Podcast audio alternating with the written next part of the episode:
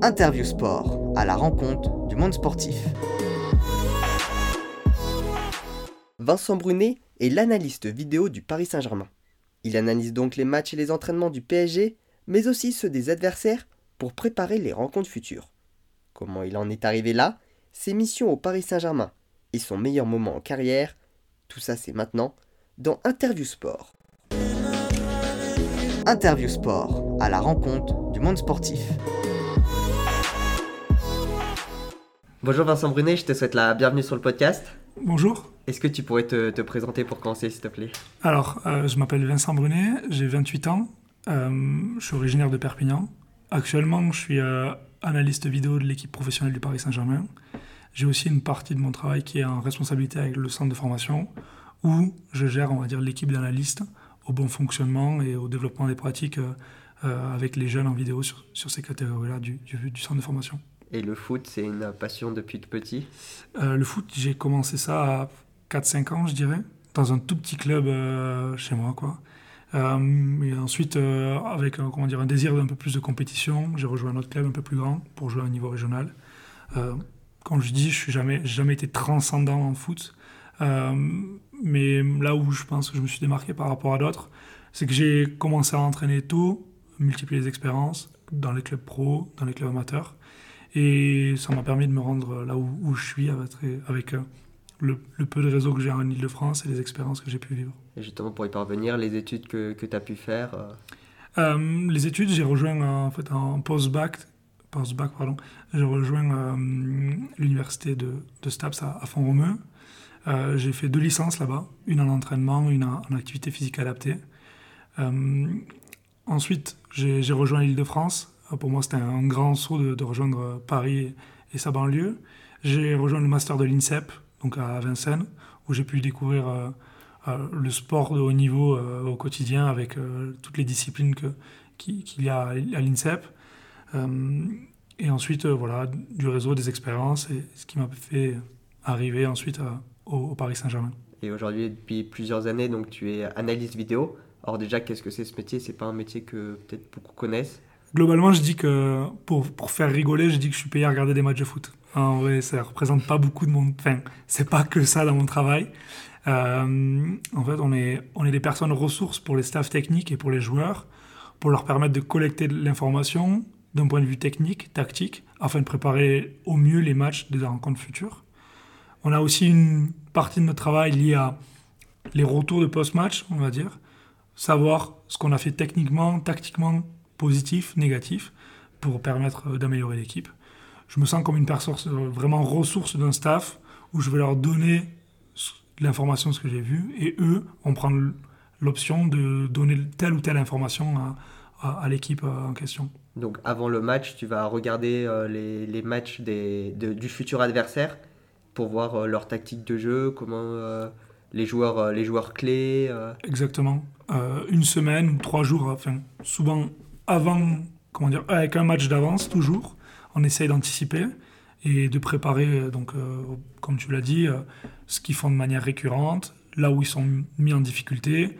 Euh, on a toujours un point particulier sur ce qu'on appelle les coups de pied arrêtés, donc les phases de corner, les phases de, coups de, de coups francs, de penalty. On va décrire tous les joueurs de l'équipe, mais en particulier les joueurs, les joueurs clés, comme tu as pu le, citer.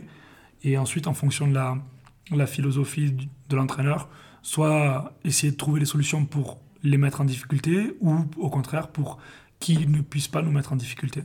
On s'adapte euh, en fonction de la philosophie du club, de l'entraîneur, de la compétition et du rapport de force qu'on perçoit par rapport à l'adversaire. Et en France, c'est quand même assez récent, même si on entend de plus en plus parler maintenant depuis euh, quelques années. Est-ce qu'on est en retard par rapport aux autres nations? Je pense peut-être par rapport aux pays anglo-saxons qui ont été euh, pionniers J'aime pas utiliser le mot retard. Je dirais que les anglo-saxons, oui, ont commencé ça il y a plus d'années. Il y a plus d'années, c'est certain. Ils, sont, euh, ils ont une philosophie différente par rapport à ça et je pense qu'ils ont pris le temps de se staffer différemment euh, que ce qu'il peut y avoir actuellement en France. on peut espérer s'attendre à ce qu'il y ait plus d'analystes, que ce soit dans la data, dans la vidéo, dans les staffs de Ligue 1 dans les années à, venir, surtout dans la data, je pense que c'est vraiment là où maintenant les, les, équipes vont, se staffer. Euh, pour revenir sur, le, sur le retard par rapport au club anglo-saxon, je pense que c'est surtout en fait une question de culture. les clubs espagnols, les clubs italiens sont, je pense, staffés quasiment de la même manière que les clubs, que les clubs français. Au contraire, euh, les clubs germaniques ou, euh, anglo-saxons ont fait le choix de, se staffer de manière plus conséquente, en effet. Je ne sais pas si c'est du retard. C'est pour moi une différence de culture. Et j'imagine aussi il y a des différences en fonction des sports, qu'il y a des sports où c'est plus développé, peut-être là où il y a plus de moyens. Exactement. Pareil, euh, il y a, bien sûr, il y a la, question des moyens qui comptent. Je prends souvent l'exemple du handball où, où, je vois qu'il y a très peu d'analystes dans, les, dans les clubs professionnels. Euh, au contraire, le rugby qui a plus une culture anglo-saxonne, eux, ont réussi à développer certaines choses plus que le foot à un certain moment. Euh, ils sont en avance sur certains aspects, le rugby par rapport au foot, mais au contraire, des fois le foot sont, sont en avance sur certains aspects. Ça dépend vraiment de, la thématique qu'on traite. Euh, c'est vrai que je pense que le foot et le rugby sont les principaux sports collectifs en France où les analystes travaillent, mais mais je doute pas je doute pas qu'en volet il y en a qui est né pardon euh, en handball de la même manière. Euh, j'ai eu des expériences avec l'équipe de France de hockey sur gazon qui a aussi une manière, une méthodologie de travail. Pourtant, ils n'ont pas spécialement énormément de moyens, mais ils essaient de développer ça à leur échelle. Et à l'écran, on voit de, plus en plus de statistiques avec par exemple le nombre de passes, la possession de la balle, euh, l'occupation du terrain.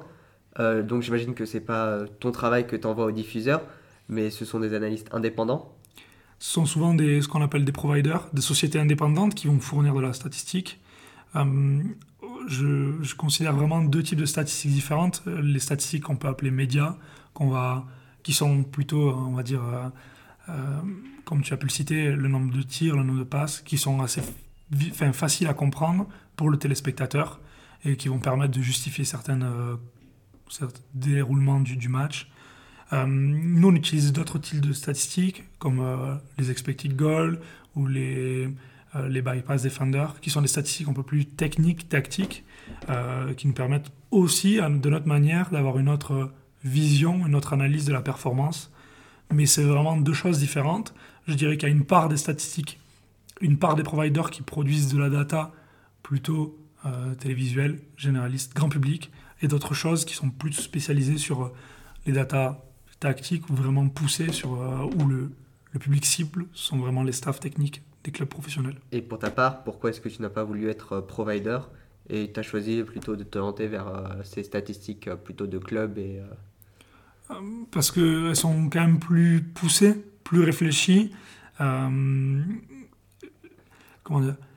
Je trouve des fois que dans les, dans les statistiques télévisuelles, elles sont faciles à comprendre, mais tout ce qui est comment dire, par définition, tout ce qui est simple, euh, des fois, euh, ne permet pas d'avoir une vision correcte ou moins précise de la réalité. Euh, le fait que les statistiques, on va dire, que j'appelle plus techniques, plus destinées au staff de, clubs professionnels, sont peut-être plus précises, mais moins faciles à comprendre pour la majorité des gens. Et bon, c'est aussi normal, on adapte, on adapte la donnée en fonction du public qu'on cible. Euh, c'est aussi pour ça, c'est, pour ça qu'on utilise ce type de données et pas, pas l'autre type euh, plutôt généralisé. Quoi. pour euh, revenir un peu sur ton parcours, donc après deux stages dans la préparation physique, tu rejoins l'INSEP en octobre 2015, où tu vas travailler avec différentes fédérations, donc notamment la Fédération française de tennis de table et la Fédération française de hockey sur gazon. J'imagine que c'est deux sports que tu connaissais pas forcément. comment est-ce que c'était plus compliqué de travailler auprès de ces sports qu'il fallait euh, découvrir euh. hum, C'est vrai que j'avais pas du tout d'expertise dans ces deux sports.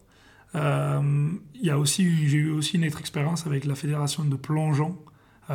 pour moi, c'était, enfin, je connaissais peu, hormis les personnes qu'on voit aux, Jeux Olympiques. On s'adapte en fait, on s'adapte, on, est là en observation, on essaie de comprendre comment ça, comment ça fonctionne. La culture aussi, je pense que c'est surtout ça qui est important, c'est la culture dans laquelle ces gens-là ont baigné. Moi, j'ai baigné dans la culture du foot qui est particulière. Et mes expériences au STAPS euh, en licence à fond Romeu m'ont permis de me rendre compte qu'il existait d'autres cultures dans le sport. Euh, j'avais partagé avec d'autres personnes. Des, on avait, j'avais entraîné en badminton, par exemple, et ça m'avait permis de me rendre compte qu'il existait d'autres, d'autres manières de faire, d'autres manières de réagir, d'autres mots. Euh, et d'autres manières de penser.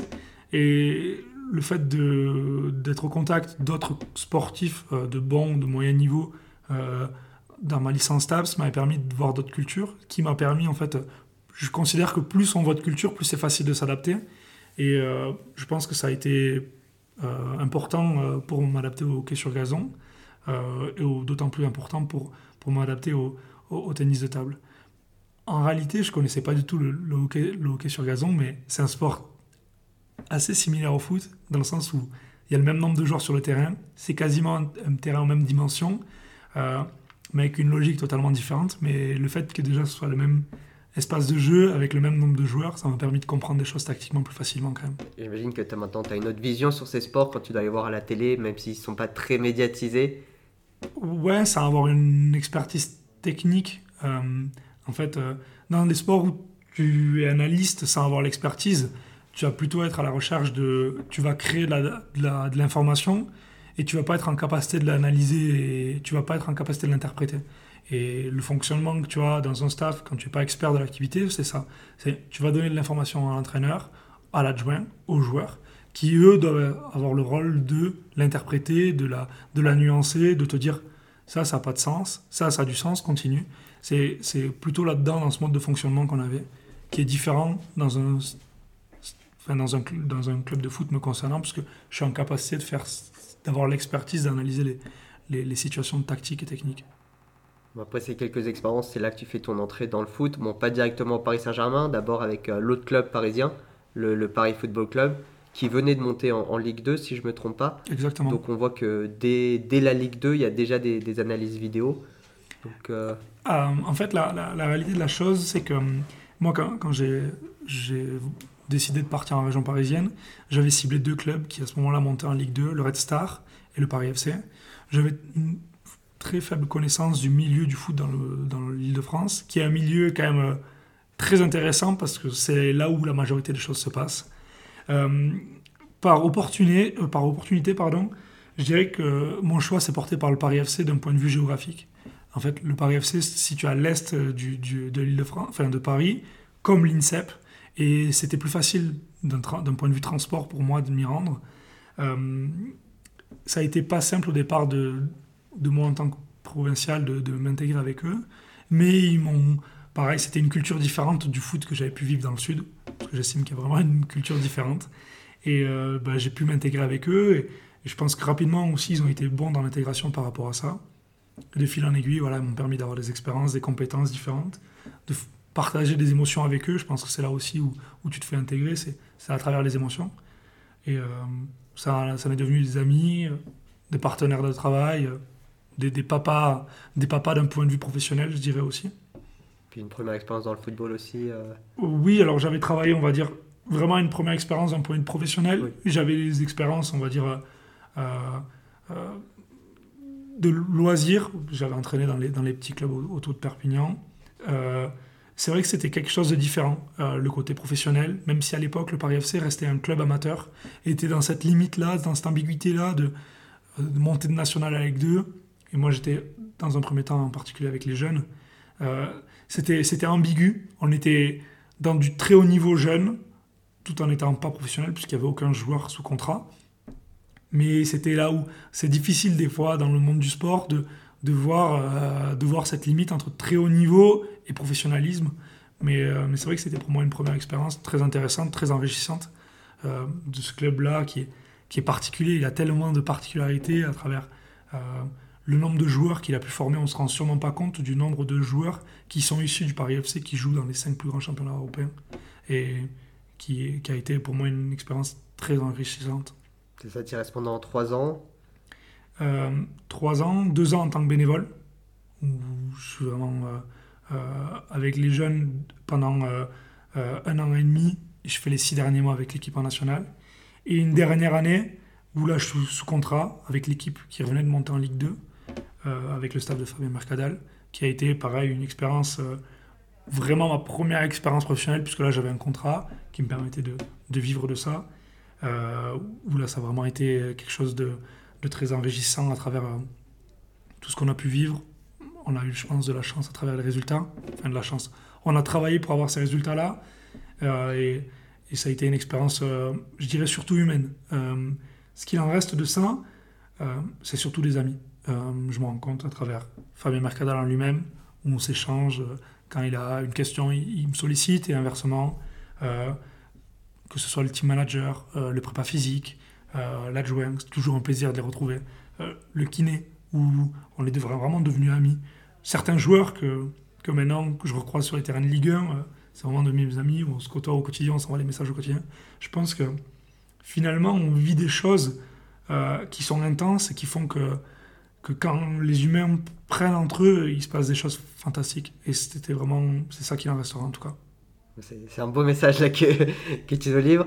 Euh, après ces, donc ces trois années au, Paris FC, tu descends à tu descends à Lyon, où tu restes quelques mois avec euh, le loup dans, le rugby, avant de, avant de remonter euh, cette fois-ci euh, au Paris Saint-Germain. Mais avant de reparler de cette partie-là, pourquoi le rugby? Pourquoi ce changement de sport? Pourquoi, pourquoi le loup?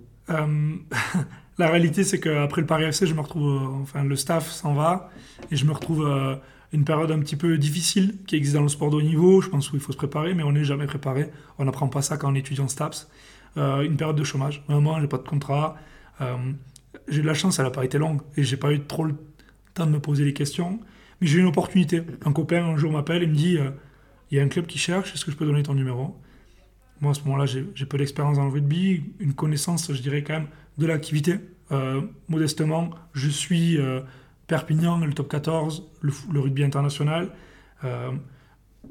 j'ai une famille qui est issue du, du, du sérail rugbystique mais j'ai pas une vraie expertise. J'ai jamais eu l'opportunité, euh, même si j'en avais envie au moment de pratiquer l'activité.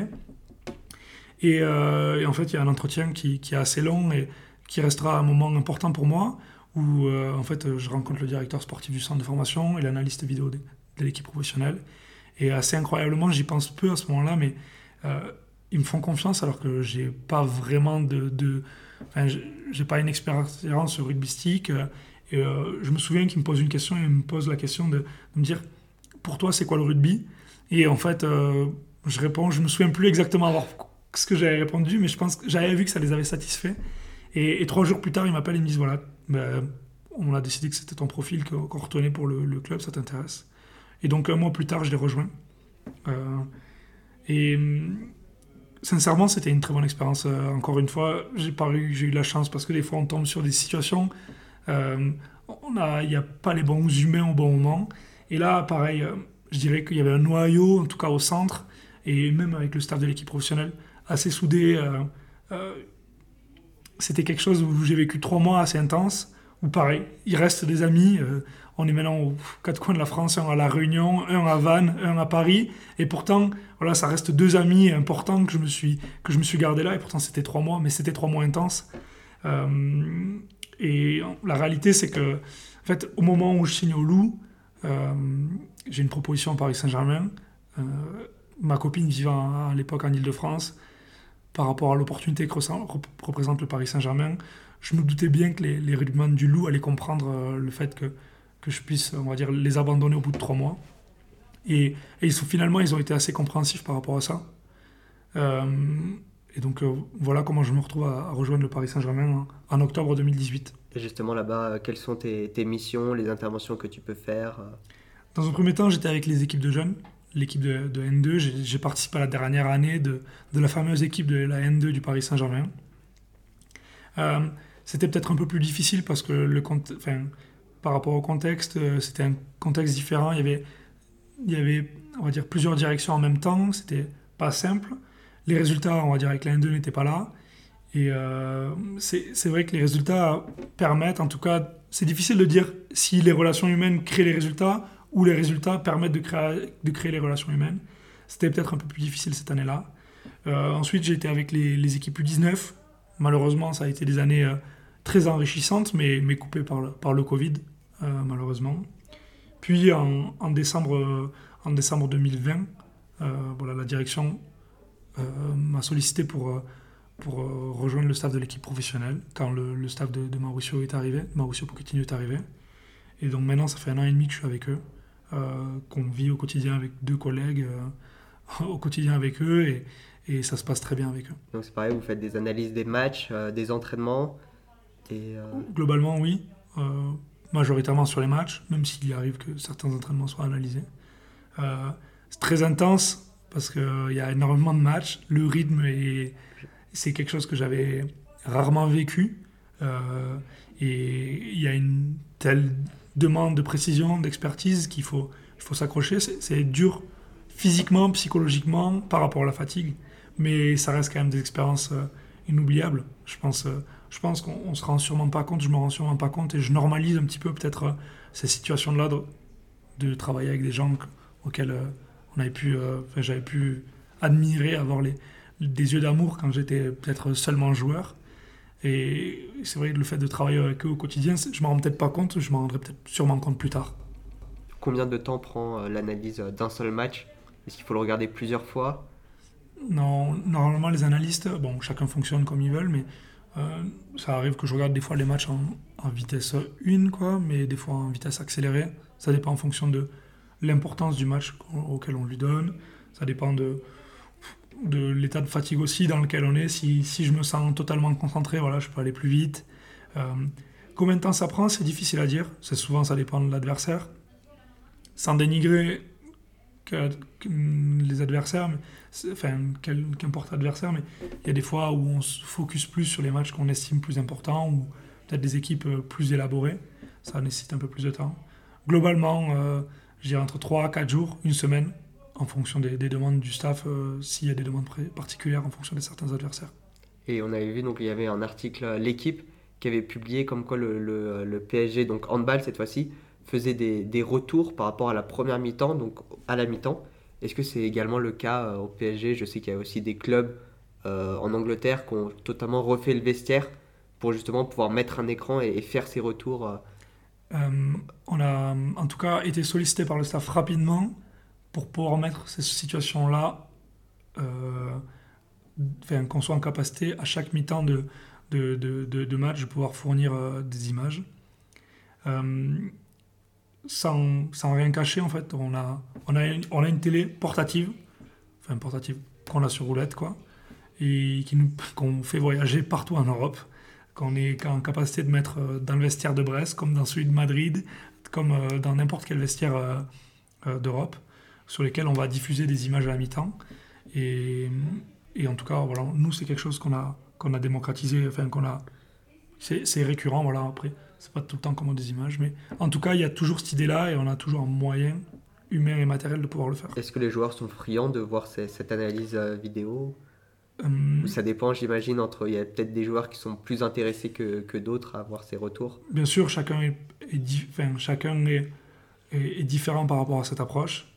Euh, j'aime bien regarder les, prendre le temps de, euh, quand je suis en bas, de, de regarder les retours des joueurs, savoir est-ce qu'ils sont d'accord avec le coach, tout ça. C'est souvent le cas. C'est souvent le cas. Et ce que j'aime bien, c'est que il arrive très souvent que les propos de l'entraîneur soient confirmés par les joueurs en conférence de presse ou en post-match. Pour moi, ça veut dire que le message du coach était le bon, que les joueurs étaient d'accord avec ça et que les images ont permis de renforcer cette, cette perception-là. Et une semaine type euh, en tant qu'analyste euh, au sein du Paris Saint-Germain, euh, qu'est-ce que ce serait? Qu'est-ce que ce serait? Ce serait déjà deux à trois matchs. Ça s'adapte toujours, il n'y a pas vraiment de... Par rapport au temps, à la temporalité, je dirais qu'il n'y a pas de routine parce que des fois on a sept jours entre deux matchs, des fois six, des fois quatre, des fois trois. des fois c'est deux, déplacements consécutifs. si le, le, samedi tu vas jouer à Bordeaux et le mardi tu vas jouer à Barcelone, c'est difficile d'avoir quelque chose de type. Mais bon, euh, c'est souvent enfin, 8h, 18h au travail euh, et euh, des déplacements, des déplacements ou des matchs à domicile. C'est comme ça que ça, ça se passe. C'est, comme j'ai pu le dire préalablement, intense, très, très physique. Très physique parce que il y a des temps de trajet, il y a, y a, du transport dont on se rend sûrement pas compte de, de, de la dépense énergétique des transports. Il euh, y, a beaucoup de choses qui, qui usent, qui usent euh, physiquement. Et, on se rend compte au fur et à mesure de la saison que, que c'est difficile de, de, pouvoir avoir la même intensité, la même concentration qu'on peut avoir au début de la saison. Ouais, Est-ce que tu as une anecdote à nous partager au, sujet d'un moment vécu au Paris Saint-Germain ou peut-être l'un de tes meilleurs moments que, que tu as vécu depuis, depuis le début, depuis que tu y arrives? Euh, Au Paris Saint-Germain, je, je, sais, non, je sais pas, je n'ai pas, pas spécialement envie de, de dévoiler quelque chose. Euh, des anecdotes au, au Paris FC je dirais à un moment, euh, ça, ça restera quand même un bon souvenir, c'est qu'au Paris FC, alors qu'on était promis, à, enfin on n'était pas censé jouer en Ligue 2, on se retrouve sur une période de la saison où on est, on est invincible, enfin pas invincible, mais on, est difficile à manœuvrer, et on enchaîne 13 matchs sans défaite, alors que les médias nous annonçaient 20e, et limite pas à gagner un match en Ligue 2 dans ce championnat difficile, où il faut vraiment aller gagner chacun des, des, moindres points, euh, que chaque ballon est un duel et que c'est une lutte constante avec ces joueurs-là qui venaient de, de championnat N2, euh, de national, on se retrouve à, enchaîner 13 matchs consécutifs sans défaite. Je me souviens de. J'adorais ça quand le, le lundi, euh, retour de victoire, on affichait le poster de, de ces. De ces, comment dire, de victoires. À chaque fois, on prenait une photo. Et le but, euh, le coach jouait avec ça sur l'effet motivationnel, où en fait, on avait le mur des victoires et ça reste, euh, ça reste quand même un moment. J'étais, j'étais responsable de ça, de plastifier ça et tout ça, mais j'étais tellement fier d'afficher ces, ces images-là. C'est marrant parce que j'en ai gardé deux. Il y en a deux dans ma chambre. Euh, le coach était allé jouer un match un peu euh, contre Tours, qui était son ancien club, où il était parti, on va dire, en, en, mauvais terme avec la, la, direction. Et on avait gagné au match aller, au match retour au Paris FC, enfin contre Tours, quoi. et je me souviens que ça avait été des matchs ça avait été des matchs euh, rocambolesques. Et il y avait eu la neige, il y avait eu... enfin, c'était fou. Et ça, ça restera d'excellents souvenirs. D'excellents souvenirs, comme je l'ai dit, d'un point de vue humain. Voilà, je pense que ça, ça crée pas mal de choses, ces situations-là. c'est très bien, c'est sur cette question que l'on va conclure. Je te remercie, Vincent Brudet, de m'avoir consacré du temps pour cette interview. Avant de se quitter, s'il ne faut retenir qu'une seule chose de cet entretien, qu'est-ce que ce serait? Euh, Je dirais profitez, profitez de vos passions, faites des choses qui vous donnent envie. Euh, euh, et ensuite, euh, vous irez loin. Je pense que moi, ce qui m'entraîne tous les jours, c'est, le fait de, kiffer, de prendre plaisir dans ma passion, dans mon métier. Mon père, il m'a, souvent dit ça, enfin, en tout cas, quand j'étais jeune. Réfléchir à un métier qui te, passionne, c'est, ça, c'est, je pense, ce que j'ai fait et ce qui, ce qui m'entraîne au quotidien. Si je devais retenir un truc, je dirais ça. Et si des personnes veulent te contacter ou te poser des questions, est-ce qu'elles peuvent le faire? Euh, via LinkedIn. Euh, je suis peut-être pas ultra réactif, mais je réponds à tout le monde. Il euh, y a sans problème par rapport à ça. Bah, très bien, merci beaucoup. À bientôt. À bientôt, merci. Au revoir. Merci à ceux qui sont arrivés jusqu'au bout de cet épisode et qui ont écouté en intégralité cet entretien avec Vincent Brunet. S'il vous a plu et que vous avez appris des choses, n'hésitez pas à le partager, à me dire ce que vous en avez pensé et à mettre un commentaire si vous êtes sur Apple Podcast. C'est ce qui me permet de progresser et de me rendre visible. Je rappelle que je publie chaque soir Sport Actu, un podcast sur les actualités sportives de la journée. N'hésitez pas à aussi me suivre sur Instagram, sport.kiliantangui. J'y publie des posts quotidiens sur le sport, je partage ma passion et j'entre en contact avec vous. Merci à tous et à bientôt sur Sport Podcast.